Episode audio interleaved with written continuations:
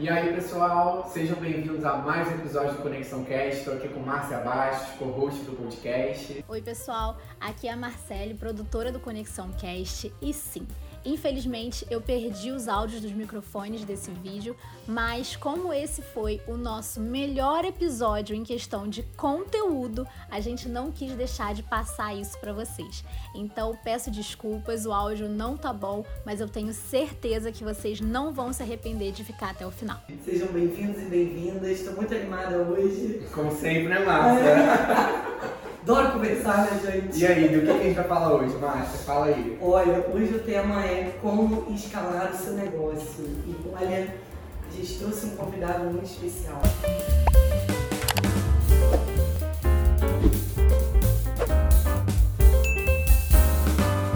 Eu, pelo menos, conheço já, ó, há muito tempo. Era motivo de matéria na, na, na empresa que a gente trabalhou juntos por ser um case dentro da empresa. Ah, é, vocês trabalharam é, juntos. Nós né? trabalhamos juntos. E era um case, era uma, um case de seleção lá, de desenvolvimento de talento, né? Dentro da empresa. Então, estou muito animada, obrigada por ter aceito. E aí, um pouco de contar o que, que é. Quem é ele, né? Quem está aqui com a gente, agora vocês vão ver Douglas Martins. Prazer, Seja muito bem-vindo. Legal, obrigado, obrigado pelo Ó, apresentando para quem não conhece, a Márcia já contou um pouquinho aqui, mas Douglas hoje é diretor financeiro da rede TT Burger. Gente, quem aí não conhece? Vamos. Aquela delícia de sanduíche de hambúrguer maravilhosa. Quem é do Rio com certeza conhece, né? Quem é de fora talvez passe a conhecer mais agora, a gente vai falar disso aqui. É, ele é um dos responsáveis pela expansão da marca, alavancando o faturamento e dobrando o número de lojas da empresa. É especialista em proje- projeção e análise de operações para fomentar de forma sustentável o crescimento das companhias. Então, por isso, a gente resolveu trazer o Douglas aqui, trazer um pouco desse olhar de como é você escalar um negócio, seja de uma operação complexa, como é uma operação alimentícia, que a gente sabe da complexidade, Sim. então por isso que a gente vai bater um papo aqui. Douglas, como você está no podcast de RH, a gente vai ter que começar com uma dinâmica. Opa, bora, bora, bora. Eu sei que muita gente tem preconceito com dinâmica, mas tem que rolar. Vamos rolar. E aí eu queria que você escolhesse um número de 1 a 50. De 1 a 50, Isso. 27, dia do meu aniversário. Maravilha. Eu vou fazer uma pergunta que é o que a gente chama de quebra-gelo. Né? Sabe aquele famoso quebra-gelo? É assim que a gente vai começar. Então vamos lá. É, Quando criança, o que você queria ser quando crescer? Biólogo marinho, Gente, porque Que barato! eu, eu uma vez passei no canal 2, cara. Lembra? Eu não sei se era TV Cultura, eu não lembro qual era. TV Cultura. TV Cultura, isso. E aí tinha um cara chamado Jacques Cousteau. Ele é um dos maiores biólogos da Uhum. história e tal. E aí ele veio pro Brasil e fazer a expedição na Amazônia. Eu aquele cara, eu falei, cara, isso é irado, eu quero ser biólogo marinho e tal. E esse era, era o plano Maneiro. até precisar trabalhar. aí eu falei, não, vou ter que fazer outras coisas, nada contra os biólogos, pelo contrário. Mas você chegou aí a- a- durante o ensino médio com a- com esse propósito ainda? Não, no ensino médio não, mas eu Ah, tá. du- durante é, ali o, o fundamental, eu cheguei no ensino médio com essa ideia ainda de biologia e tal, mas aí quando o trabalho molda muita gente, né, como a Márcia falou, comecei a trabalhar de carteira assinada com 13 para 14 como aprendiz, então ali caí na área financeira e aí acabou é, Sim. levando para esse caminho. É porque, e também acho que eu fui por um motivo também que é, é verdadeiro. A minha aptidão é matemática, no que eu sou bom, mas não é o que eu amo. Hum. Agora, biologia era uma coisa que eu amava, mas não era bom. Totalmente. Eu também um pouco isso, porque eu também fui sempre muito bom em matemática, sempre tive mais facilidade, mas sempre gostei mais da área de humanas, assim, de pessoas. Eu então, também. apesar de ter muita facilidade na escola, todo mundo sempre falava, pô, na engenharia e tal, eu falava, não, né, eu quero uma coisa, eu cheguei a pensar em pedagogia, própria psicologia, porque sempre foram áreas que mais despertaram interesse, né? Entendi, entendi. É, não, co- comigo é a mesma coisa. É, eu, eu falo que eu trabalho até hoje com números e tal, mas eu consegui no meu trabalho moldar, aplicar para comportamento, porque eu nunca gostei muito de ficar só na calcinha, eu gostava de olhar as pessoas. E E tem muito a ver, né? Tem, É. tem muita relação, né? Às vezes a gente olha pra, pra finanças, assim, acha que é algo impessoal, né? Mas, Uhum. pô, tem uma, uma correlação, né? Se você olha de forma mais estruturada e profunda, sim, que, pô, é, é a sociedade que a gente vive, né? Basicamente tudo tá regulado ou sendo impactado por algo financeiro, né? sim, sim. É. Não, e, e- e acho que é, é- é- matemática é um negócio, é uma ciência filosófica, né? Uhum. É, a gente esquece isso, assim, foi criado lá na Grécia, tá nessa época. E número por número não serve pra nada, cara. As pessoas têm comportamento, tu sentimento. Então, eu quando eu trabalhava com número por número, eu, eu tava muito desestimulado, né? Por isso que eu fui pro TT e dei nada na carreira. É, é, porque a gente precisa, é, pelo menos na, na, na minha opinião, né? Entender que por trás de tudo tem alguém sentindo alguma coisa. A gente fala sempre isso lá no TT. É, o resultado vem acompanhado do clima que a empresa está. Não existe empresa com resultado bom e clima ruim, vice-versa também não. Se existir, dura um ano e depois você vê que você tem um puta problema para resolver. Então, esse sempre foi a minha, a minha, minha cabeça. Que legal. Eu, eu queria começar do fim pro começo. então, fala um pouco pro pessoal como é o TT hoje, assim, números de vocês, o impacto que vocês geram, quantidade de lojas, de funcionários, enfim, prêmios. Fala um pouco da estrutura do TT hoje. Legal, legal. TT é a melhor empresa do mundo, para começar. A gente também gosta muito. Ah, agora, é, é, falando aqui mais em detalhe, né? A gente tem, a empresa nasceu em 2013, a gente já tem uma, nove anos de, de trajetória, completa nove anos em agosto agora. Atualmente temos é, seis lojas nossas do Tá. TT próprias. Uma São todas no Rio. todas no Rio, Zona Sul do Rio, Arpoadora, Leblon, Barra, Botafogo, é, naquele cinturão ali.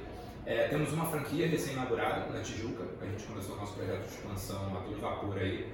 É, próximas inaugurações são em Vitória e Brasília, então a gente está saindo do Rio agora, está muito feliz por isso. Legal. São Paulo está quase lá, estamos quase anunciando e tá- estamos muito felizes por isso também. E cara, e falando do TT, assim, eu acho que, para resumir o TT, a gente é uma empresa que é, aprende o tempo todo o que fazer, mas sabe muito bem o que não fazer. É, o histórico de todo mundo lá, é, a gente veio de mercado, né, de empresa grande, onde eu conheci a Márcia, meus sócios também estão acostumados com negócios maiores, assim como eu também sou. E a gente sofria muito com todo tipo de preconceito né, é, mercadológico, desde esse do número, que é um preconceito bobo que eu falei, até de pessoas mesmo. É, é, eu vim de uma área, né, que é a área financeira, que você tem que estar certo e parecer estar certo. Isso A imagem, sempre irritou é. muito a gente no TT. E hoje no TT a gente não tem isso. Então é um puto orgulho, assim, é, é, ser a empresa que a gente é. Então, acho que falar fala do TT, o TT é um espaço plural, que a gente ouve o tempo inteiro e não para de aprender. Todas as vezes que a gente sentou em cima da arrogância e achou que entendia, não deu certo. Então, acho que, que massa. resumidamente, é, é isso. Não, muito legal. E vocês têm operações, pelo que eu sei também, que são as é, Dark Kitchens, que chama, né? Isso, isso. Que também eu entendo que atende outros locais do Rio, não é isso? Porque vocês têm outras. A gente atende lugares por Dark Kitchen, mas elas têm um raio limitado. O TT hoje entrega no máximo em 10 km de distância Ah, de tá. onde tem a cozinha. E aí, no meio da pandemia, a gente inaugurou nossa primeira Dark Kitchen, que fica na Barra, ali próximo àquele shopping Vogue Square. É, não é no shopping, é próximo. E a gente atende ali Recreio, Barra, toda aquela área em volta. E é um modelo muito bacana durante a pandemia, porque a gente vai falar aqui, né? é, todo negócio teve que se digitalizar. Hoje a empresa vende aproximadamente 70% de delivery, muito mais do que a venda presencial. E quanto era antes da pandemia? Assim? Cinco. Cinco? Não existia. isso, É. gente, que mudança. Teve que fazer um negócio novo, né? Porque Um outro a gente não sabia operar e E aprendeu. pensando em números de, de volume, assim, tem essa quanti, quantos hambúrgueres? Tem, Como é que tem. é isso? É Assim? assustador. São 70 mil hambúrgueres por mês. 60 mil 60 hambúrgueres mil. por mês. A empresa chegou no patamar hoje que a gente consome aproximadamente 3 toneladas de carne semana, é, mais ou menos. 150 é, colaboradores atualmente nessas 150, lojas e na administração também. Além das lojas, a gente tem um depósito de mercadoria na Praça da Bandeira, então o TT, cuida de tudo, desde o começo da cadeia até o final. Então, é, é, a gente, faturamento do primeiro ano da, da pré-pandemia para cá, triplicou. Então a gente triplicou o faturamento Muito por conta do delivery. né? Muito por conta do delivery e também a gente é, é, aprendeu muita coisa na, na pandemia que melhorou a empresa. Então hoje é isso, assim, são seis lojas, Uhum. no escritório, 70 mil hambúrgueres mês vendidos, é, é, é muita coisa, assim, é uma loucura. maneiro. Uma loucura. E eu sei que tem hoje outras marcas né, nesse contexto do TT, não Sim, é? sim. Que eu soube que eu. Eu acho que até vi no, no LinkedIn que tá como. Sei se é Grupo TT, Grupo TT, Grupo TT, é, né? então isso isso tem outras marcas hoje que englobam esse, esse grupo. Assim, a gente, é, durante a pandemia, viu que se a gente não utilizasse o que a gente sabia de melhor na, no TT, a gente provavelmente não sobreviveria. Como vários outros restaurantes não sobreviveram, acho que foi o segmento com mais mortalidade, né? De hospitalidade no geral. É, eventos, hotéis e restaurantes e tal. Sim. E aí uma coisa que o TT sempre teve diferencial foi criar marca, né? A gente tem umas campanhas de marketing históricas que a gente fez é, muito sucesso com elas, sempre muito agressivas e estava até falando aqui anteriormente com a Marcelo. E aí a gente viu assim, cara, nossa fortaleza é criar marca. E criatividade para produto também nunca faltou. A gente tem um chefe genial, que é o Tomás, meu sócio. É, quando eu entrei era até muito difícil para me acompanhar, porque a gente tem um preconceito, né? Fala assim, você que não entende de comida, aí você vê um prato muito rebuscado e fala, ah, ah, isso é besteira. É como você quando fala, falei besteira, tipo, o negócio super maravilhoso. E aí a gente tinha um monte de produtos assim, já na, na, na esteira para lançar, né? Produtos novos, e a gente falou assim, cara, a gente tem um mega talento em lançar coisa nova. Esses produtos são tão diferentes que eles podem ser marcas, em vez de ser um produto no cardápio do TT, que aí entra também uma regra que a gente tem no TT, que é faço simples. Nunca vai ter no TT 50 itens no cardápio. Isso não vai acontecer. A gente tem um negócio simples e objetivo para vocês e para quem está consumindo.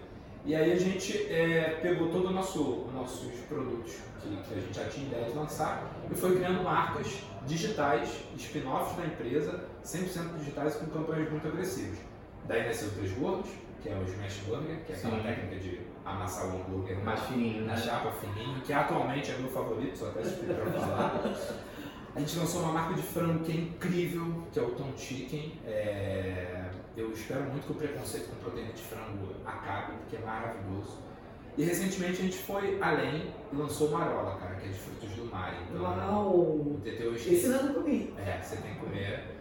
Hoje tem sanduíche de salmão defumado, Ai, pipoca de camarão, tem, tem uns produtos assim absurdos, né? É, e a gente está muito orgulhoso disso. Então na pandemia a gente lançou três marcas, hoje é o Grupo TT. Entendi. Então lançou franquia, lançou marca, negócio. Mas essas marcas são com- com- comercializadas dentro da só do TT ou também existe venda externa? É, legal, bo- bom ponto. É, esse foi um dos grandes diferenciais da pandemia. A estratégia foi: é, a gente tem um time muito capacitado, pessoas apaixonadas, né, que trabalham no TT há muito tempo.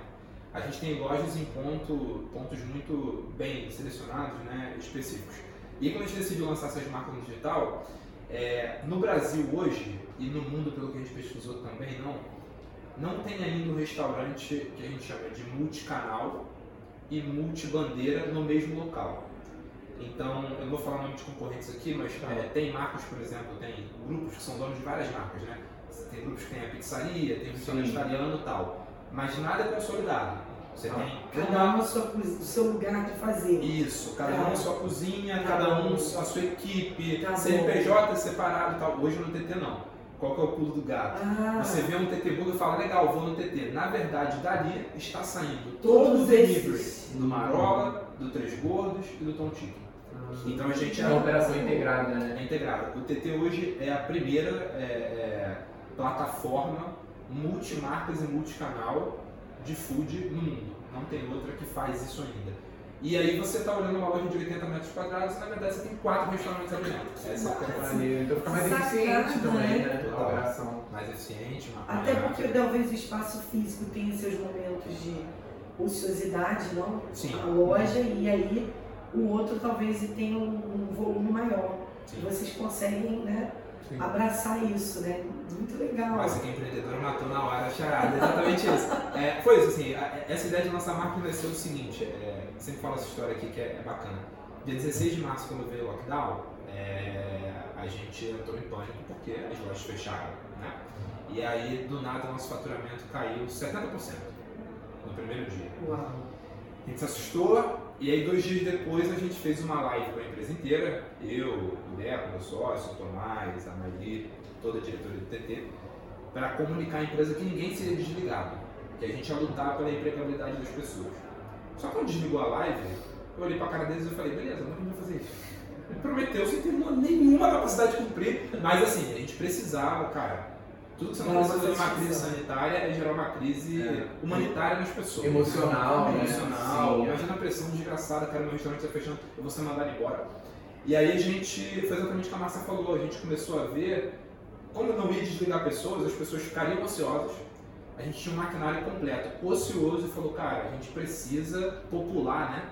é, Esse, essa loja aqui com demanda. Então cria uma marca, cria outra marca, cria três marcas. E sempre muito focado na estratégia digital e entendendo que o mundo tinha mudado. Então Então hoje até a gente fala no TT, a gente incluiu na nossa, eu não gosto de falar no termo em inglês, mas stakeholder, né? Se usa Uhum. muito. A gente incluiu na nossa proposta de valor hoje o stakeholder logo abaixo do colaborador do TT é o motoboy. Que Que legal Porque isso. assim, Que a gente começou a observar muito cedo, quando começou a pandemia, os motoboys chegavam lá, aí o cara, pô, posso ir ao banheiro? A gente deixava e eles ficavam agradecidos. A gente falou, por que o motoboy ficando agradecido porque pode ir no banheiro? Aí depois o cara pedia uma água, a gente dava, o cara fazia uma cara de tipo, meu Deus, como eu falo. A gente começou a entender que eles eram muito maltratados e que ninguém entendeu que eles estavam ali como uma força de trabalho, mas uma vida também. E a gente começou a atendê-los de outra forma, entendeu que para o negócio dar certo tinha que entender como eles funcionavam. É, isso até a, a gente criou um software baseado no comportamento dos motoboys na, na, pandemia e aí isso fez a gente deslanchar. Porque eles são parte muito importante do processo, né? Muito. Senão o produto Vital, não sem eles o produto não chega, entendeu? Eles não são do TT, Não mas são. são parceiros, vamos dizer São assim. parceiros. Gente, hoje de manhã, vindo pra cá, eu vi no rádio uma reportagem falando exatamente sobre isso, o quanto existe, quanto tem acontecido muito é, maus tratos com, com, com esse profissional, Sim. de um modo geral. Tem acontecido muitas denúncias é, no próprio canal do iFood, né, em outros lugares. Então, que sacada, porque assim, ele É. totalmente faz parte desse, Sim, não, inclusive da experiência, porque dependendo de como você é acolhido ali naquele momento, como é essa entrega no final, ela pode ser, ela pode estragar a tua experiência, entendeu? De exato. alguma forma, né? Porque você pode falar assim, pô, tá bom, o sanduíche não pô, mas que babaca, o cara fez isso, me entregou tudo errado, o negócio veio, entendeu? Você pode ficar, ter algum, algum sentimento ruim. Sim, Então, sim. isso foi bem interessante, né? É. Mapear esse comportamento e acolher. É, mapear o cara, acolher e entender que é o que você falou, Márcia. É, imagina que a gente sempre foi uma empresa muito hospitaleira, né? O TT é conhecido por, pela hospitalidade e pelo encantador. Então, eu tinha nas lojas, totalmente sob meu controle, a minha experiência. que É era, tem isso. um cara, você vai, por exemplo, no TT da... da É legal explicar pro pessoal o que que é o encantador. É, esse pra mim é cara, algo fantástico. mágico. Pra mim foi o melhor carro, gente. Galera, quem não tem, entenda isso. O melhor carro que existe. é, e acho que quem tem foco no cliente tem que É. pensar nisso. Ah. Conta o que que é um O encantador. Encantador. A história do Encantador foi o seguinte, re- resumindo. Em 2015, quando a gente é, fez uma mudança grande no TT, de estrutura mesmo, a gente contratou uma consultoria na época para poder responder uma pergunta que a gente se fazia muito. Qual é o melhor atendimento do Rio? Na época o TT tinha três lojas lá na Zona Sul. E a resposta da pesquisa foi, vou falar o nome aqui, foi Outback. E aí a gente viu a resposta e falou, legal, bacana, mas assim, na nossa opinião, é, o Outback atende bem, mas aquilo não é um atendimento hospitaleiro, é um bom atendimento. O Sim. cara se apresenta, tem aquela técnica de abaixar para ficar na altura dos seus olhos, muito legal. É ágil, né? É ágil, muito legal. Só que a gente pensou assim, cara, talvez o carioca ache o Outback o melhor atendimento porque ele está acostumado a ter que bater o garçom para receber alguma coisa. E é por aí, né? É, você vai no, no bar no, lá no Carioca. Rio, é, não vou citar nomes aqui, você levanta a mão pra pegar o chopp e você fica com, com dor no ombro porque o cara não serve. É. A gente falou, cara, olha a lacuna de mercado que tem para quem realmente atender bem. E aí a gente na época fez um piloto com um rapaz chamado Renan, nunca mais esquecer na loja do Arpoador, e começamos a procurar pessoas que tivessem, é, não característica de venda, mas um nível cultural bacana que falasse com nossos clientes. Aí trouxemos o Renan. O cara falava duas línguas, amava filme, cinema e tal. O Renan é um cara muito legal de conversa. E a meta do Renan era fazer amizade. Ele nunca teve meta de venda. A meta era, quanto mais os clientes voltassem, então independentemente de quanto gasta, se o Lucas voltasse lá todo dia e bebesse uma água, o Renan recebia um salário variável por isso, porque o Lucas voltou. Maneiro. E aí a gente colocou Depois a isso gente conseguiu acompanhar por conta do, Tem o CPF tem lá do. É, a gente, né? a, a gente Desde o início. lá. Desde o início tem. Junto do Encantador foi criado também um aplicativo de encantamento do TT. Vou falar disso aqui também depois. E aí o Renan começou a trabalhar lá no TT do Arpoador. E aí a nossa recorrência, na época 20% dos clientes a gente chamava de fiéis, que iam todo mês no TT. Esse número pulou para 45%. Uau! O Renan começou a ter amigo. E era um negócio assim muito engraçado, que o pessoal ia contar a vida, sabe? Pô, Renan, tô triste, minha mãe largou. Era, era uma- Faz uma uma terapia. terapia, é. E aí foi muito legal isso, e aí é, o cargo do Renan né, virou para todo mundo era encantador, como a gente falou aqui. Então hoje em todos os lojas do TT tem um encantador. Ah, qual o perfil para ser encantador? É ser vendedor? Não. É, é, por exemplo, a gente tem na. A gente tinha recentemente na loja do Norte Shopping uma menina que estuda arquitetura, a gente tem uma historiadora na loja do arpoador, é, e assim vai. E assim, uma. É uma pessoa que gosta de conversar, gosta de conversar, contar Tem um bom história, papo. de se conectar. Exatamente, Né? exatamente. e que seja algo não superficial, né? Sim, Uma coisa gostosa mesmo, de, de fazer amizade, como você falou. sim, sim. Muito legal. né? Teve um encantador nosso que até já, já fez TED Talk, cara. Um negócio assim. Maneiro. É muito Não, legal. e eles têm também uma, uma flexibilidade, não tem para encantar. Eles têm, por exemplo, ah, tá aqui, ele tá vendo que tem alguma coisa, eu sei porque já aconteceu comigo. Aí de repente eu ganhei uma batata, eu, oi? É, Ah, é, porque tal, pra tornar essa experiência melhor. Que delícia, gente. é. Não é? É Eles têm umas coisas tipo mágicas, umas coisas É, na manga. No, no, no, pros encantadores e pro TT como um todo, a regra não tem regra. É, a gente É. fala assim, o que tiver na sua mão para fazer pelo amigo lá, pelo, pelo colaborador, pelo cliente, você pode fazer. A gente no TT chama de inspirações humanas. Cada inspiração humana na marca pode ter alguém. Então, o que a Márcia disse, é, se um dia vocês estiverem no TT e tiverem um atendimento ruim e algum encantador fizer questão de, ah, não, não vou trocar o seu produto, ele provavelmente está fora da cultura e a própria ecossistema da empresa acaba expulsando, porque lá é assim. É, é uma história muito legal que eu, que eu posso falar aqui, do, do encantador que foi lá na Barra. A gente tinha um cliente, um menino com síndrome de Down, um garoto, e a gente tem um sacode, né, que são famosos esse fizeram com o nosso milkshake, é, é, é, e a gente lançava todo verão um sacode de verão. Teve um ano que foi o sacode de açaí. E aí tinha um menino com síndrome de Down que ele adorava esse sacode e voltava lá na loja, porque o encantador tratava ele como um irmão menor, e Uhum. voltava lá para poder experimentar esse sacode. E aí, um dia o menino chegou, o verão tinha acabado, tinha saído do entendi. O encantador na época, lá que era o Felipe, me ligou e falou assim: Doug, você pode alinhar com a logística e só na barra o sacode nunca sair? Aí eu falei, cara, vou comprar estoque pra uma loja. É porque aí ele contou a história do menino eu falei, cara, precisa nem falar de novo. A gente ficou durante dois anos a mais só na loja da barra com aquele produto pro menino.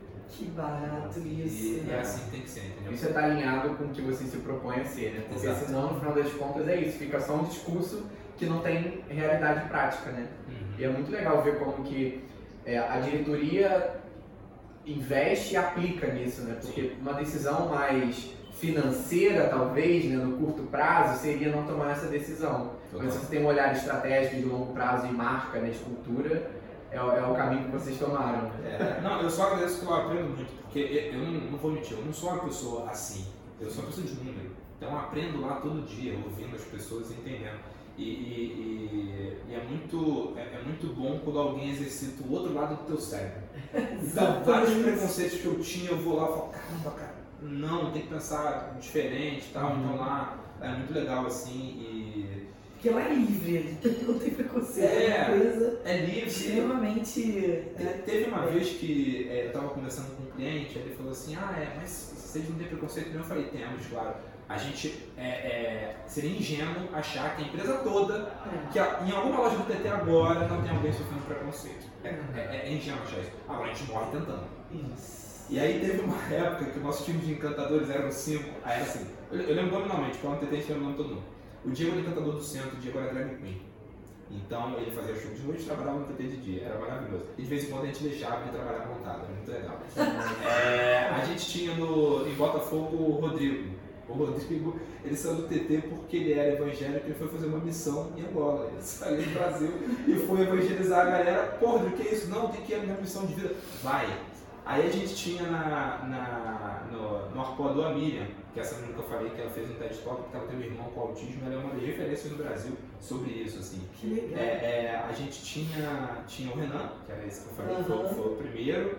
É, e tinha mais uma pessoa também que tinha um perfil assim, bem, bem, bem diferente. É, é, é, então, é, é isso. A Assim, diversidade está até nesse público, né? sim, unanimidade é burra, né, cara?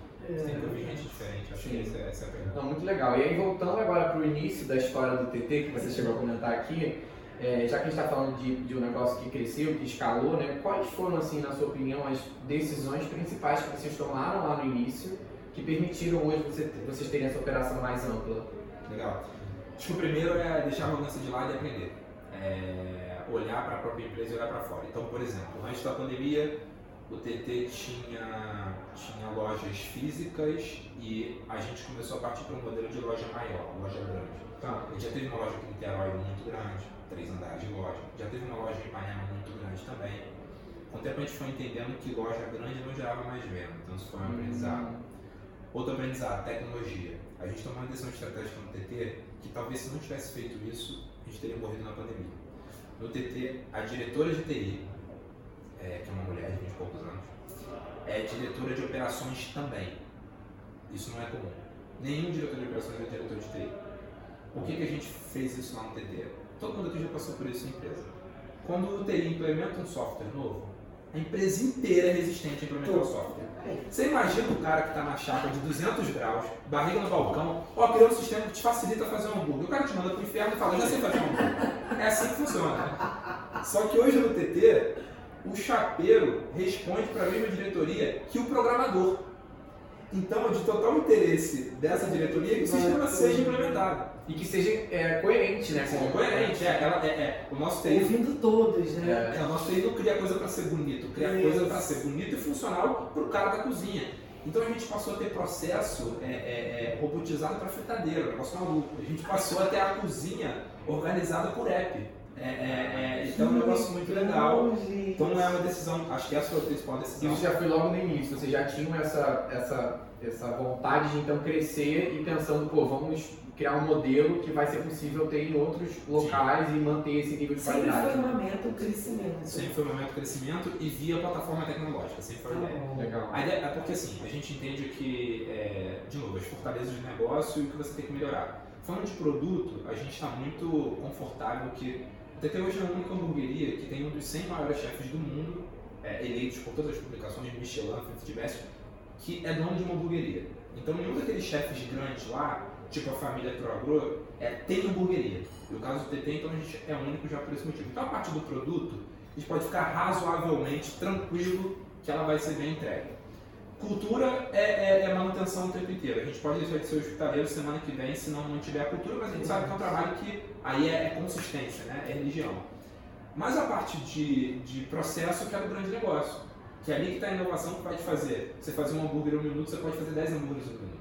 Isso depende de inovação tecnológica. Então, a empresa, assim, eu costumo falar que a gente escuta o tempo todo, aprende o tempo todo e é um beta o tempo inteiro. Tudo no TT que demora a lançar, a gente fica puto. Fala, cara, se demora a lançar é porque, é porque não estava pronto, Não lança logo, bota em produção, Não vai, perde uma oportunidade de mercado, né? Pô, assim. total, vai, vai dar ruim, vai- vai- não vai sair legal, mas vamos embora. Então, a decisão de botar operações de TI junto foi super vital. E na pandemia a principal também foi é, focar no que importa. Então, assim, é, como, como o TT tem muito dado, é uma galera muito jovem, como eu, nerd e tal, galera adora olhar dado, né? Um milhão de dados. Não, vamos analisar a venda por metro quadrado do hambúrguer, do bacon. Cara, isso não serve pra nada. Tem que saber priorizar os dados. né? Avalie o que importa. E aí a gente na diretoria. É o nome de um livro maravilhoso, inclusive. É, né? isso aí, exatamente. De OKR, que a gente ama. É, tipo, é- exatamente. É, é- é o nome do livro e, e acho que tanto o Avalie o que importa como o Startup Enxuta são dois livros que eu recomendo aí, mudaram a minha cabeça. Enfim, e aí, qual a decisão que a gente tomou no TT de gestão quando veio a pandemia? É, a gente passou a fazer uma reunião de diretoria todos os dias. É, uma, é, uma, é tipo uma missa, um culto, seja lá qual for a sua religião. É chama, o todo dia. dele. E aí, nessa reunião, a gente passou a olhar quatro perguntas. A gente fez uma, uma reunião de horas, seis horas de reunião, para se perguntar assim, o que, que a gente quer saber e o que, que importa saber todo dia. Chegamos em quatro perguntas, Tá. só quatro. E ficou proibido da empresa inteira de ver outro indicador. A gente tinha que todo dia dar a resposta para essas quatro perguntas. E aí, eram as quatro perguntas que importavam. A gente foi subindo o resultado e por essas perguntas a gente media qualquer coisa, desde o atendimento não está indo bem até a venda não está indo legal. Então, é, é, acho Mas que isso era voltado para a diretoria, ou toda a empresa, A empresa. a empresa A inteira. empresa ficou. Ah, a empresa tinha que saber. As gerências faziam com o seu time, Exato. né? Porque eles Dobrado, né? A gente Legal. divulgava todo que, a gente, que eles faziam com a gerência, né? Exato. É mais ou menos assim, é a pergunta que o Lucas, é um encantador da barra, ele tinha que saber. É, é, qual é o percentual de clientes promotores do TT é, hoje? Ele sabia, ele falou 80% elogia, 20% é, é, não elogia nem, nem, nem critica, deu nota 8 para a experiência. Legal. Porque lá a gente só considera nota 10 como elogio. Abaixo de 9 é crítica e tem que resolver. Então é, é, é isso. E, e alto, é, é, né? é, por- é meio do NPS que vocês medem isso. Por meio do NPS. É, o TT hoje tem um NPS de 87. Que maneiro. É, se a gente fosse uma companhia de capital aberto, porque as companhias de capital aberto divulgam, a gente teria o melhor NPS do Brasil. Hoje o NPS do Brasil é da Natura, que tem 81, uma puta empresa, É, cara, incrível. É, a gente tem 87 no, no nosso, no nossa medição. Então, E aí toda, toda, então todo mundo que vai lá, que come e consome, naturalmente já tem que responder essa pesquisa. Não Como é que é isso? É, hoje todo Até cliente. pra, pra galera não entender. É, não, isso é legal. Hoje todo cliente que consome no TT, ele tem a possibilidade de, de se, se quiser, né, fornecer os dados para ganhar benefício. Então o cara ganha, ganha uma batata, um produto, alguma coisa diferente, e aí todo mundo que a gente tem os dados, a gente manda uma pesquisa de opinião, meia hora depois que o cliente consumiu, com três perguntas muito básicas, porque eu não quero tomar teu tempo. Qual é a nota que você dá para o produto? Qual é a nota que você dá para a experiência? E deixa um comentário. É isso. E aí como é que funciona no TT? todo mundo que não dá nota 10, que dá nota 9, os encantadores ligam e perguntam: por que que eu não fui 10? O que, que aconteceu? E o salário variável dele está atrelado a ligar para todo mundo que não deu 10. Ah, que maneiro. Então o cara tem que resolver e a cultura tem que ser estimulada. E aí com isso a gente aprendeu cada Você coisa. aprende muito, Aprende né? esse- nesse Você tá mo- aberto, né? É. Então é muito E diferente. nesse modelo de remuneração variável, vocês fizeram um modelo que é trimestral, assim, ou é mesmo comissionado mensal? Como que é esse... Cara, a gente é, é meio maluco, a gente tem os dois. A Ah. gente tem o mensal pro cara ter sempre algo por que perseguir e ele muda. Então, por exemplo, hoje, ontem, ontem entrou no ar uma campanha de aumentar o percentual de clientes que respondem a nossa pesquisa, uma campanha interna. Tá bom. É, porque hoje a gente tem. A gente é meio maluco, na verdade. Hoje 30% de responder a pesquisa. É coisa pra caramba. Nenhuma pesquisa de opinião do mundo tem 30% de respondentes. Mas a gente tem que fazer uma chega a 50%. E aí lançamos uma campanha. E as bonificações dessas campanhas mensais são, por exemplo, teve uma vez que a gente mandou o ganhador da campanha, o time inteiro para um resort em Búzios. Ai, que delícia.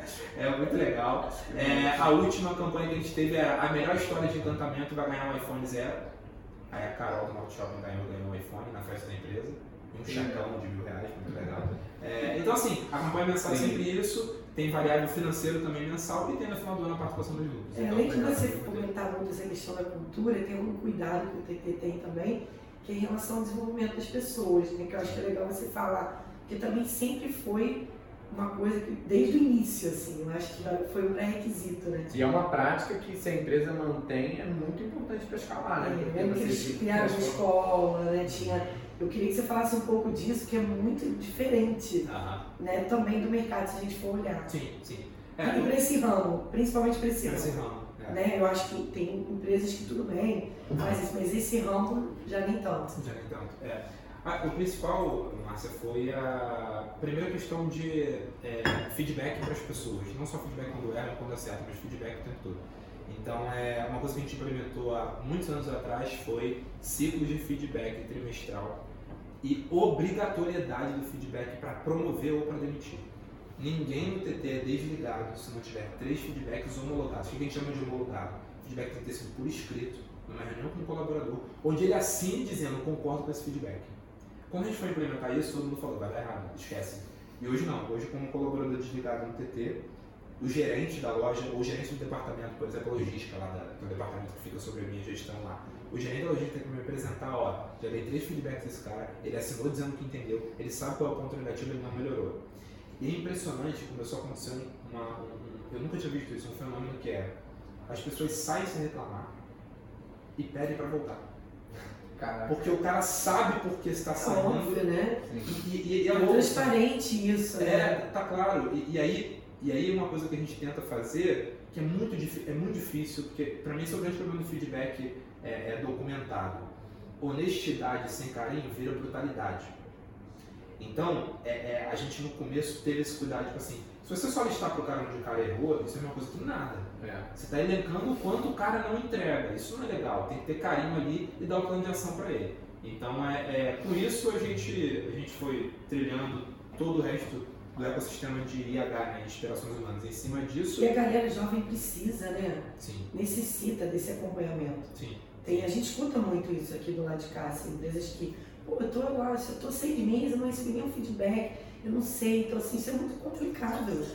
A galera curte É. isso, quer entender onde eu tô errando, onde eu tô acertando. É, essa juventude é mais aberta a isso, que talvez outras gerações né, que encaravam o feedback como algo ai, né? Como você falou, vocês têm uma população de novas É, gerações bem alta, né? Muito, Acho muito, que- muito, muito. Sei lá, 90% deve Esse pra mim é o maior desafio do TT. Vocês são profissionais da área vão entender. É, eu sou uma pessoa jovem, mas com a cabeça de um velho de 60 anos. Então pra mim é muito complicado, porque é, é, é só com muita constância, como a Marcia falou, porque o pessoal Sim. muda de opinião É isso. Está em desenvolvimento, né? É, é, Faz parte. faz parte, traz umas demandas malucas. E assim. para além do feedback, o que mais vocês tinham, né? Vocês fazem ainda para a É, galera em termos de. Toda e qualquer vaga da empresa obrigatoriamente é aberta para internamente. Então hoje, é, tirando no administrativo, tirando um colaborador novo, todas as lideranças são promovidas é, de baixo para cima. Isso é muito legal, é muito inspirador. E em loja a gente tem também é, apenas dois gerentes que vieram no mercado, mas todos os outros gerentes, coordenadores, chapeiros foram promovidos a partir do cargo inicial que é atendente ou encantador. Então é, todo mundo veio de é cima. legal. É, e, e esse ciclo de feedback, acho que o mais importante também é, é reforçar a obrigatoriedade dele, porque a gente trata isso muito sério, porque é muito normal negligenciar, né? Ah, Sim. eu preciso falar pro cara que eu demitir, ele precisa, você não tá entendendo, é muito sério. E aí no começo o pessoal não entregou, né? No primeiro, no primeiro ciclo. E aí pesamos a mão, assim, seriamente. E aí o negócio começou a acontecer, porque É, faz muita diferença com isso. vídeos não se brinca. É. É isso. E uma coisa que que a gente tá falando aqui o tempo todo, mas acho que é legal você reforçar, é a questão da diversidade. Porque eu, eu sempre vi vocês é, muito expostos e mostrando isso para o mundo, assim, não tendo medo ou insegurança de mostrar que é uma empresa que valoriza e que investe em diversidade. Eu até vi essa frase no, no site de vocês, achei muito legal, né? Uma marca do bem que viraliza sorrisos, ama a diversidade e contribui para tornar o mundo melhor. Isso. Achei isso muito legal. Então eu queria que você falasse o papel da diversidade nesse crescimento, assim. Vocês já tinham esse norte desde o início ou isso foi acontecendo com essa equipe diversa que foi entrando? Como é que foi esse, esse movimento? Cara, não, a gente sempre teve e, e como eu falei aqui, a gente entende que unanimidade é burra, assim, e a diversidade é super importante. É, se o mundo é diverso e você não é, você vive numa bolha. Se você vive numa bolha, você não vai ter sucesso. E é muito claro. É, é até, me desculpa o termo pesado, mas é até meio idiota não ser diverso. Porque é que nem, é que nem por exemplo, é, é fomentar a pobreza. Vou dar um exemplo aqui. A desigualdade social não é interessante para ninguém. Por quê? Gente pobre está insegura e doente. Gente segura e doente gera, por exemplo, mais criminalidade. Para ficar um exemplo bobo aqui. Então é bom para todo mundo que todo mundo tem dinheiro. A mesma coisa com a diversidade. É bom para todo mundo, todo mundo ser é, é, respeitado. Por exemplo, eu tenho a minha religião, o Deca, meu sócio, é judeu, a Maili, é, que é diretora de TI, é evangélica. Cara, a gente tem que se respeitar. E, e tudo bem. Por exemplo, é, o Brasil é um país com muitos feriados religiosos, né? Dando um Sim. exemplo aqui. Que eu sou totalmente contra, porque o Estado é laico. Mas, beleza, é assim que é a regra do jogo. Aí a gente tem uma colaboradora que é um bandista. Uma vez ela chegou em loja com algum adereço, eu não entendo da religião, mas na Tá. cabeça. E aí ela respondeu o nosso termômetro. Ah, isso eu esqueci de falar. Todo dia às 18 horas da tarde, os colaboradores do TT recebem uma mensagem no privado dizendo como é que você tá? Fala pra mim. Todo dia. Legal. Todo dia. É a todo dia. E aí, e aí ela uma vez respondeu esse termômetro dizendo o seguinte, cara, tô me sentindo um ET dentro da loja porque as pessoas não param de me olhar porque eu tô com meu turbante. A diretoria foi pra loja e falou, isso não é aceito aqui. Já entenderam? Agora vai trabalhar de turbante, de trampo, de guia, o que ela quiser. Tá claro? Tá claro. E aí fica aquele clima meio ruim, legal. Mas depois todo mundo entende. E aí, como eu falei, o ecossistema expulsa. Se a pessoa não gosta de conver... Então, cara, é, é- é muito, é muito bobo não querer ser diverso. Então, a a gente não luta pela diversidade não só por ser uma causa de, parece óbvio, né? Respeito quem é diferente. É. Mas isso pra gente é tão, é tão, tão infantil, é mais no sentido assim, é, é como o mundo é. É, sim. Então, não faz muito sentido você Mas lutar contra. A questão toda é essa, é o desafio, porque se vocês não estão muito atentos a esses detalhes que acontecem, por exemplo, no dia a dia, por exemplo, esse comportamento que aconteceu nessa loja, né? É algo é, que no contexto geral da empresa pode parecer pequeno, né? E aí, pô, mas a diretoria vai dedicar energia para resolver essa questãozinha assim. Mas, cara, é isso, isso vira cultura, isso, Isso é cultura, né, isso atrai talentos, isso reduz custos, isso torna a empresa mais eficiente, gera criatividade no time e é algo humano, né? Sim. Como base. Então, assim, é isso, são tantos benefícios, mas se, o, se a diretoria, se a liderança não está muito atenta, né, entendendo a importância desse tema, às vezes deixa passar esse tipo de atitude e se vende como uma empresa diversa, mas se você vai conversar com essas pessoas, esse tipo de coisa é um relato, por exemplo. Então, É, e e esse que você falou, Lucas, é bacana. É um dilema que eu não quero dar conselho aqui porque eu não, não sou, não sou apto para isso, mas sempre tiver um dilema, ah, caramba, eu tô cheio de projeto para entregar, pô, vou lá na ponta, vou lá na loja, eu tentei ter loja no Norte Shopping, moro em Niterói, pô, vai, vai, não pensa duas vezes. Eu hoje me arrependo muito de ter lido um monte de livro de administração enquanto eu poderia estar em loja. Cara, me arrependo muito. Nada como Me arrependo o muito, dia a dia, a prática, skin o... the game. Porra, cara, assim, é, é, sabe, quanta bobagem, aí você tá teorizando e você chega lá e o problema do colaborador é, puta, cara, a loja tá quente, o ar-condicionado não tá legal. É verdade, é. Você fica criando mil teorias, não, porque, sei lá, a demanda dessa região tá ruim. Nada. Não, Ela, é, é, por exemplo. É, Simples assim. Simples assim, é, não, a, a- a colaboradora tem uma filha com autismo, não sabia. Puta, resolveu. Aí vai lá e dá assistência pra ela e. Isso. Sim. É Não, e, e esse, essa escuta ativa, seja por meio de estar lá, seja por meio de uma pesquisa, é, não só fazer, mas pegar esses dados e olhar e, e tomar atitude é o mais importante, né? Uhum. A gente vê empresa que, por exemplo, roda pesquisa, mas está mais preocupado com rodar pesquisa do que efetivamente pensar em soluções para o que apareceu ali, né? É. Então acho que esse compromisso de, pô, viu aqui, cara, vamos lá resolver, sabe? De- Deve gerar no time, gera, né, uma sensação de que, cara, o que eu tô, o que eu tô expondo está sendo ouvido, né, está sendo resolvido, então acho que isso acaba gerando um senso de pertencimento muito grande na equipe. Faz Sim. toda a diferença, né? Não tem dúvida. E isso está muito ligado, né, Lucas? É ao que a gente vê aí do- dos RHs que não estão, É. que estão só cumprindo meta, né? Exato. Porque não é só isso, né? Você vê o quanto lá a questão de, de pessoas está ligado à diretoria. Diretoria. Quanto a diretoria compra isso e está envolvida nesse trabalho, Verdade. diretamente.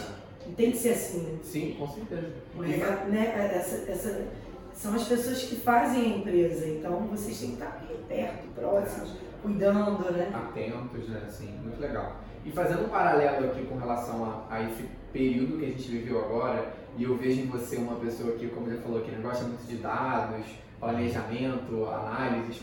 Como que é hoje, depois desse período louco que a gente viveu, ainda está vivendo de certa forma, pensar em planejamento, assim, como que o TT faz esse tipo de análise, por, por exemplo, onde a gente quer daqui um ano, dois anos, cinco anos, isso mudou durante a pandemia, porque a gente viu em muitas empresas uma redução de prazos, talvez assim, de que, cara, não faz sentido talvez a gente olhar para tão longe, é, com tanta Mas é o detalhe. que a gente mais tem escutado, É, né, Lucas? e- e- Esquece aquele planejamento de cinco anos e vamos focar no planejamento anual. É, Então, eu não sei se vocês. como que vocês encaram isso hoje, assim, é, a gente acabou de virar um ano, né? Estamos no final do primeiro trimestre. Como que foi esse momento de pensar em 2022? Como que a empresa faz isso hoje?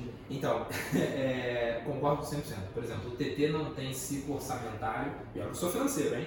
Há quatro anos. Caraca. Por um motivo muito simples. Você paga a empresa durante um mês para fazer um orçamento que ele não sabe o que está fazendo, que ele tem que entregar, e aí fica um gestor falando assim: não, não, mas é, essa despesa tal. Gente, Ah, assim, eu quero vender hambúrguer atendendo as pessoas de forma hospitaleira. É sério que eu vou botar o cara para orçar despesa com luz? Gente, esse é muito. Orçamento financeiro é top-down. A diretoria fala é esse, a meta é essa e vambora. E aí a gente se concentra no último desafio da semana. É, é- é sempre isso. É claro que tem planejamento de longo prazo, mas a gente tem que ter uma capacidade de mudar. Então hoje no TT a gente busca, na verdade, ser uma empresa modular. Assim. Tá? Eu posso poder virar para onde eu quiser a todo momento. A gente tem um planejamento estratégico, mas ele, para a empresa, ele é importante para acionista, pra, mas para o cara da ponta é meio que irrelevante. Assim. É, de novo, posso fazer uma live com a empresa inteira dizendo que o TT daqui a 5 anos vai ter 200 lojas em cada rua que essas lojas vão ser, porque eu já tenho esse planejamento, mas eu tenho. Não faz sentido eu botar pro cara que está grelhando um hambúrguer, É. ou então pro meu encantador que está pensando na história da cliente que está com uma filha com câncer. Cara, então, olha só, onde vai ter a loja daqui a 5 anos? Um, um inferno, sei lá, não importa. Então, hoje a gente é. Para ele não importa o tamanho, importa a qualidade do que ele vive ali com, aquela, com aquelas pessoas. É também muito mais do que o detalhe é compartilhar o propósito, né? o impacto que isso vai gerar, né? mais do que necessariamente talvez esses detalhes numéricos. É, e, e meta, a gente tem, tem uma coisa assim, uma meta perfeita para cada pessoa. Tá. Duas metas já é um problema. Três, você está matando o cara. Então, por exemplo, no administrativo todo mundo tem sempre três objetivos trimestrais. Tá bom, a gente trabalha com eles. Agora na loja, não. É um objetivo único para todo mundo. Porque, de novo, facilita. É, é, facilita. E aí, aí é culpa da diretoria, é responsabilidade da diretoria. Qual é a meta que vai englobar tudo que a empresa precisa para você não poder ficar falando grego pro cara. Então é desburocratizar, cara. Gestão de empresa é muito chato no geral. E... Eu até, até aproveitando essa questão da palavra responsabilidade que você trouxe, eu, eu sei que o TT também tem muito essa coisa do, do, do social, né? Sim. Desses projetos. Acho que era legal você falar um pouquinho também, porque é tão bonito, eu acho que é, uhum, legal. é tão genuíno, né? É, famoso mutirão. É o mutirão. É, é, quando o mutirão nasceu, o, a causa do mutirão era matar a fome do Brasil. É, como funciona o mutirão para quem, quem não conhece? É, a gente sai pela. A gente brigou, brigou lá atrás, esse foi como ele nasceu, hoje não é mais isso. Tinha uma lei no Brasil, que estava nas portas para ser aprovada, que criminalizava restaurante que doasse comida. Alegando que, por exemplo, a massa tem um restaurante, ela doa comida, se um morador de rua, uma pessoa em situação de rua, passar mal com aquela comida, ela vai ser responsável criminalmente por aquilo. Essa lei para a gente é um absurdo, porque segundo a ONU, 39% da comida do mundo é jogada fora, estando em boas condições de consumo. 39%. E a gente falou, cara, isso é um absurdo porque assim, tudo que é, o empresário brasileiro é, é melindrado. Aí você vai colocar para ele mais um negócio, ó, você ainda pode responder criminalmente se o cara que comer aquela comida. E cara, restaurante de alta gastronomia, é, como é o caso do TT, por exemplo, nosso pão. O nosso pão é fresco, diariamente. O pão de amanhã já não serve, porque eu não vou servir para você o meu produto na melhor qualidade. E a gente não joga essa comida fora, nunca jogou, mas a gente começou a ter o risco de ser criminalizado por isso. E a gente foi e criou um mutirão que era: ah, é? Não posso doar sobra, não? A gente fechava todas as lojas uma hora mais cedo, preparava os hambúrgueres idênticos para o cliente a comer, hambúrguer fresco, e saía pela Juiz da Candelária do hambúrguer. É muito lindo isso. Para dizer o seguinte: fala, beleza, vocês estão tentando me travar, vou mostrar que vocês não me travam. E é isso. E aí chamamos outros restaurantes para participar com a gente desse movimento, é, é porque o empresário precisa é, se empoderar nesse sentido. A gente é obrigado a devolver para a sociedade, para a sociedade nos dá. Ponto. Mutirão nasceu assim. E aí, com o tempo, a gente foi vendo que matar a fome do Brasil, ou até o Deco, meu sócio, fala isso, é uma causa meio infantil, que ela é muito grandiloquente muito e é muito distante. E aí o mutirão passou a ser sobre mudar o voluntário, não mudar quem está recebendo a doação. Então a ideia já foi viralizar o sorriso e viralizar o sentimento de doação. Então a cada mutirão, a gente sente muita saudade do mutirão que a gente parou na pandemia. É, o mutirão presencial, só fizemos o digital, a gente continuou doando, só que via motoboy, uhum. via, via outras formas. É, o último mutirão que aconteceu foi no Jardim Gramacho, que é aquela região que era o Bichão em Caxias, foram 500 voluntários. Fala, Douglas, quem são os voluntários? É, clientes TT. Clientes. A gente, a gente criou uma comunidade que a gente não paga, a pessoa vai lá para fazer o voluntariado, é, e aí o, o objetivo do mutirão é alcançado quando o Lucas, que um exemplo, não foi um cara de fazer caridade, volta de lá, olha para mim e fala assim, cara, eu preciso mudar minha vida e olhar mais para o outro. O objetivo foi alcançado. Então hoje o mutirão tem uma causa mais grande, eloquente, infantil, a causa é mudar o voluntário. E aí sempre através da comida, que é a nossa plataforma, mas por exemplo, é, teve uma das ações sociais que eu mais gostei, Teve uma época que a gente, aí falando de diversidade no Lucas, que cada loja adotou uma causa. A causa da barra era animais sofrendo maus tratos. Aí a venda da barra era revertida por uma ONG. Cara, tem uma mulher ali no recreio que ela criou uma ONG que ela guarda animais que foram maltratados. A mulher tem cavalo em casa. Olha, gente. Que sofreu maus tratos. Aí a, a, a, loja do arcoador era a ONG Conexão G que era uma ONG que inseria na sociedade pessoas trans. Uma das encantadoras do TT era trans, inclusive. Então, assim, é, é, acho que é isso. No, no final do dia, é, eu quero ajudar a conscientizar e trazer mais gente, porque o TT dono comida na Candelária, o que eu vou mudar? Nada. O TT é pequeno.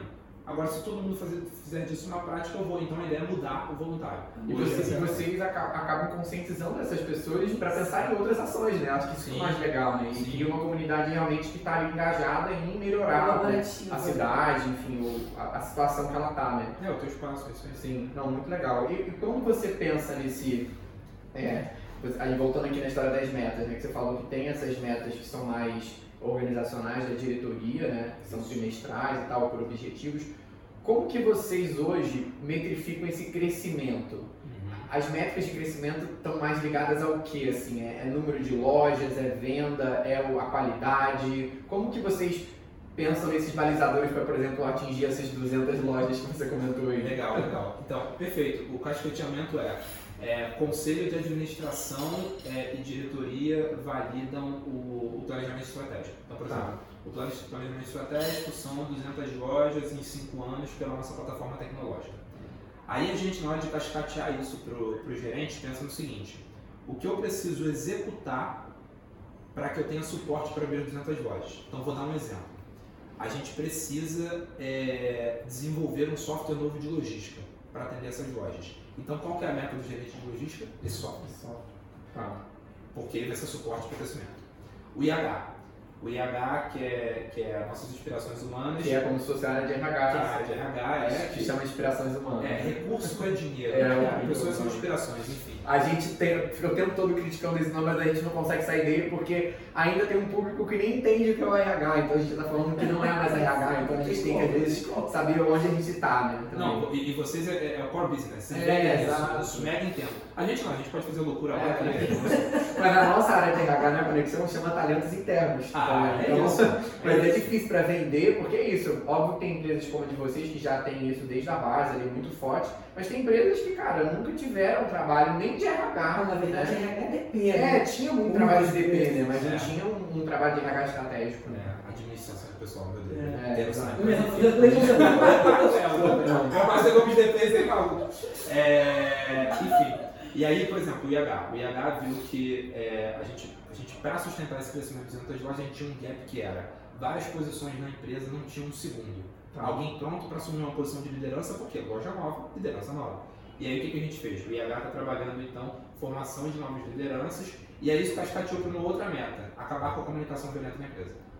Então o IH tem uma meta de três meses, trabalhar a comunicação não violenta e a gente tem os indicadores que é o termômetro de satisfação dos clientes para saber se a comunicação não violenta melhorou. Então, é, por exemplo, semana passada a gente fez uma formação em comunicação não violenta com a CNV Hub, que é a maior no Brasil nesse ramo, e ao mesmo tempo iniciamos nosso projeto de trainee há um mês atrás. Então, o estratégico chega no tático, chega no operacional e a gente vai tocando assim. Agora, para quê? Voltando para a logística que eu falei aqui, né? Que hoje tem a meta do novo software de logística para atender as lojas novas. Para que, que eu vou falar para esse cara que no ano que vem ele vai ter outro desafio? Que é ter um CD no centro de distribuição no Nordeste. Só vai gerar desespero nesse cara. Ansiedade. Ele não vai conseguir fazer o negócio agora. Então é assim que a gente cascateia o. A gente tem um quadro aqui, Douglas, que a gente tem um lema, na verdade, da conexão, que vocês já ouviram falar, que é abraçar a árvore é o caralho. A gente tem essa, esse, esse lema aí no mundo corporativo, né, que é RH abraça a árvore, então a gente tem esse lema aqui na conexão, que é abraçar a árvore é o caralho, que é RH quem entende de gente. Aham. É, e aí a, nossa pergunta sempre pro convidado é se você lembra de alguma história, alguma prática que você já viu no mundo, assim, não necessariamente que você tenha vivido, pode ser algo que você viu em outra empresa, que era mais abraçar a árvore, assim. Alguma ação de RH que você viu e falava, cara, que ação. Que isso, faz sentido. Nossa, não faz sentido nenhum, que besteira, você não vai levar a lugar nenhum, sabe? Então, tem alguma coisa que você já viu assim que você fala, cara, não faça isso. Até pra ficar como dica aí. Cara, eu vejo várias e, e, eu nunca vivi, mas por exemplo, é, eu falo que o LinkedIn é a rede social mais honesta do mundo, porque o mundo corporativo é podre, o LinkedIn também. Então é igualzinho como é. E outra coisa também, o mundo corporativo te traz uma coisa de bom, conexões, o LinkedIn também. Então eu falo que é a rede social mais honesta, né? O Instagram é mentira, porque a vida não é aquilo e tal. Adorei. beleza. Cara, quando eu vejo a desgraça dos selos, GPTW e tal, isso me irrita profundamente. Que não é, né? Isso é abraçar a árvore e, e o, e o pior aí é, é o que eu falei, ao contrário do TT. No TT a gente é, quer estar certo e não liga para parecer estar certo. A maioria das empresas querem parecer estar, estar certas e não estar certas. Então, por exemplo, Nossa, muito legal. um dos indicadores do GPTW, sei lá, de qualquer, é porque eu não entendo disso, de certificação dessa é pesquisa de clima anual. Tá, e qual é o output da pesquisa de clima? O que, que você fez? Lá no TT, a nossa pesquisa gerou curso de comunicação não violenta, gerou o processo de Não, e é treinamento. diária, né? É diária, gerou os encantadores. Que que você- Então, assim, é, abraçar árvore pra mim é, é- é aquela coisa pouco efetiva, né? Uma metáfora pra pouco efetiva e jogar pra galera. Então é isso, quando eu vejo às vezes, tipo, é, é, alguém lá compartilhar, minha empresa agora é certificada. Eu, Pô, do caralho, cara. Aí você precisou de cinco dias porque o seu filho tá doente e não te dão. Exatamente. É isso. Então, assim, Fica distante, né? Incoerente, Fica é. distante, fica muito no, no institucional Muito e esquece desses detalhes que estão rolando no dia a dia, né? Esquece de falar com as pessoas, esquece de ouvir, né? Eu jogo uma pesquisa, confio lá numa empresa que vai avaliar se eu tô bom ou não. Se eu tô acima de 7, tá tudo show, né? Mantenho como tô e torço pra ninguém, né? Cara, uma história aqui que assim, a gente não, não tem essa, essas certificações e tá pouco se lixando pra isso. Bem rápido. A gente trabalhava com uma menina, ela era chapeira no TT do Leblon, do Arpoador, Regiane era o nome dela. A mãe da Regiane é nordestina, a Regiane é nordestina, a mãe teve uma doença séria, ela precisou ir pra lá, largou o TT. A gente foi, ajudou a Regiane, viabilizou a passagem dela pra lá, ela foi pro Nordeste. Ela voltou pro Rio de novo para tentar a vida já no período pandêmico e a Regiane eh, virou motoboy do aplicativo que nos atende. E, do que nos atende. E aí a gente começou a ver a Regiane lá chegando para pegar pedido. Eu falei, que isso, Regiane? Tá trabalhando aqui agora, tá não sei o quê. E a Regiane, tipo, é amiga nossa, a gente adora ela tal. E aí não demorou muito a gente descobriu uma coisa. A moto da Regiane era alugada. É, a gente ligou para o aplicativo que atende a gente, não vou falar o nome aqui, fazer propaganda, e falou assim, olha só, tem um motoboy de vocês aí, o nome dela é Regiane, que é uma ex-colaboradora TT, e ela é tanto nossa gente que às vezes o aplicativo está desligado, ela vem aqui, pega o produto de graça pra gente e vai levar. Quando vocês cometem alguma falha e outro motoboy não vem. É, e por contrato, a gente tem com esse aplicativo uma verba de propaganda garantida. A gente Ah. pegou toda a nossa verba de um mês e comprou uma moto pra ela. Ai, que legal. E entregamos pra ela na festa de final de ano, que não foi final de ano, que a gente esperou acabar o uso das máscaras pra fazer a festa. Então assim, eu não tenho GPTW, cara. É. Beleza. Mas você tem essas Mas histórias. eu dei a mão pra Regiane e esse Regiane é feliz da vida. Então, cara, é isso, entendeu? É muito É, legal. é, é, né? é, é que isso. assim. É, na- nada como o dia a dia, né? É, nada como uma história verdadeira. É. né? É- É isso, acho que a, a gente concorda muito com isso, né? O, o seu, às vezes, ele, ele, ele, ele foi criado, pensar, pensado para poder Não, ter algum... existem, existem empresas do bem Exato, que que tem o isso seu, também né? faz parte do processo, só porque realmente é algo que é conhecido, É. né? E faz, é legal. Mas é como, mas eu concordo É muito com fácil você. você desviar e falsificar aquele resultado. né? É, isso é, é fácil. Nenhuma crítica ao seu. Sim, é. Crítica como as pessoas É tratam o eu acho que é a tratativa. É. Eu adorei que você falou. Uma pessoa doente, muitas vezes não vai conseguir uns dias em casa, mas tem o seu. É. A empresa, pô, tá errado, tá incoerente. Não, e a gente vê no, no Ah. LinkedIn, como você citou, né? Quando gente- algumas empresas vão divulgar isso, de comentários, né? Já trabalhei isso tá impossível, Impossível. né? Nossa, É, é, é. Que é pior, né? Detrator do que Exato. o próprio colaborador. A empresa acaba dando tiro no pé. é. Não, né? e, e tudo que você gera em alguém, quando você fala que isso é uma coisa que não é, é raiva. É raiva, E não, não, não, por isso que eu falei, eu poderia chegar e falar assim, a gente consegue sempre. Não, eu já disse. É. Esse, nesse momento agora, não sei que horas são, tem alguém dentro de uma loja de TT sofrendo preconceito. A gente É. sabe disso. A gente luta para que isso não aconteça. Então é honestidade. Eu acho que é, que é isso. assim. Sim, legal. Legal. Douglas, estamos chegando ao fim do nosso papo. Legal. Mas aí, e a gente tem uma pergunta. a gente tem uma pergunta aqui também que a gente sempre faz, que a gente chama de momento desentala. Que é pra você desentalar algo que tá aí dentro de você. Então, a pergunta é: qual foi a pergunta que você sempre quis responder, mas ninguém nunca te fez? Que eu sempre quis responder e nunca me fizeram. É.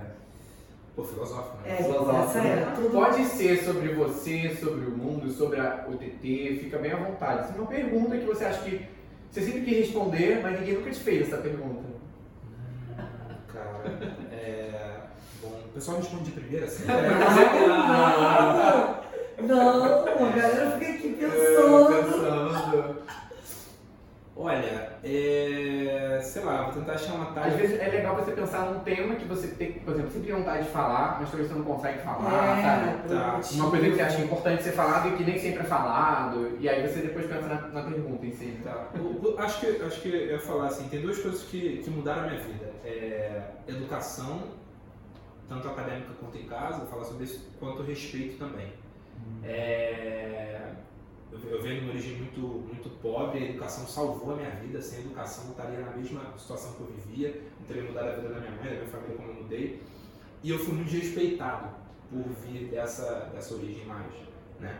E aí acho que a pergunta que eu gostaria de fazer para, por exemplo, alguns gestores que eu tive ao longo da minha vida e também pessoas, amigos, colegas história, é, é, você pensou o quanto você está me desrespeitando fazendo isso?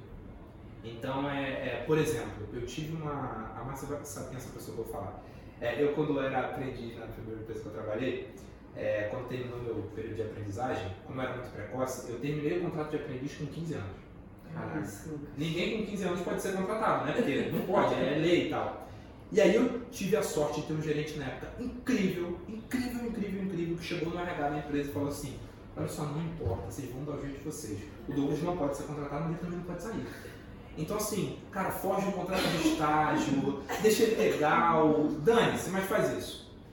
Te, a empresa tinha uma gerente de RH que ela se negou a fazer, precisou o diretor financeiro que falar com o diretor dela e chegar para ela e falar assim, fulana, você vai fazer. Então eu falei, cara, por que, que alguém que trabalha com gente que não quer que uma pessoa de 15 anos que é um talento continue na empresa, num programa que ela criou? Exato, E- né? Então, então assim, é, é, é, são essas coisas, eu acho que é, uma pergunta muito boa que eu vi uma vez que me fizeram, me desmontou, eu fiquei uma semana pensando, é a seguinte, acho que essa seria a pergunta. Você escuta o que você fala? Ai, adorei.